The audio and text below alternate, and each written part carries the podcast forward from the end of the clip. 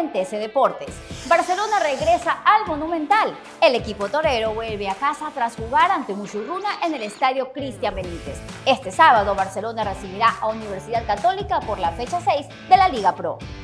Andrés García renuncia a Lorense. El español no seguirá en el equipo machaleño. García presentó su renuncia y deja el equipo después de dos años. En su carta, el entrenador anunció que dirigirá ante Muchurruna este viernes. Gonzalo Mastriani viaja a Brasil. El delantero uruguayo continuará su carrera futbolística en el América Mineiro de Minas Gerais. El equipo Conejo confirmó que el jugador llegará en las próximas horas al país brasileño.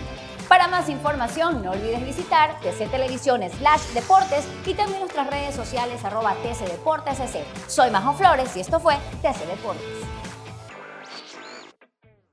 TC Podcast, entretenimiento e información un producto original de TC Televisión.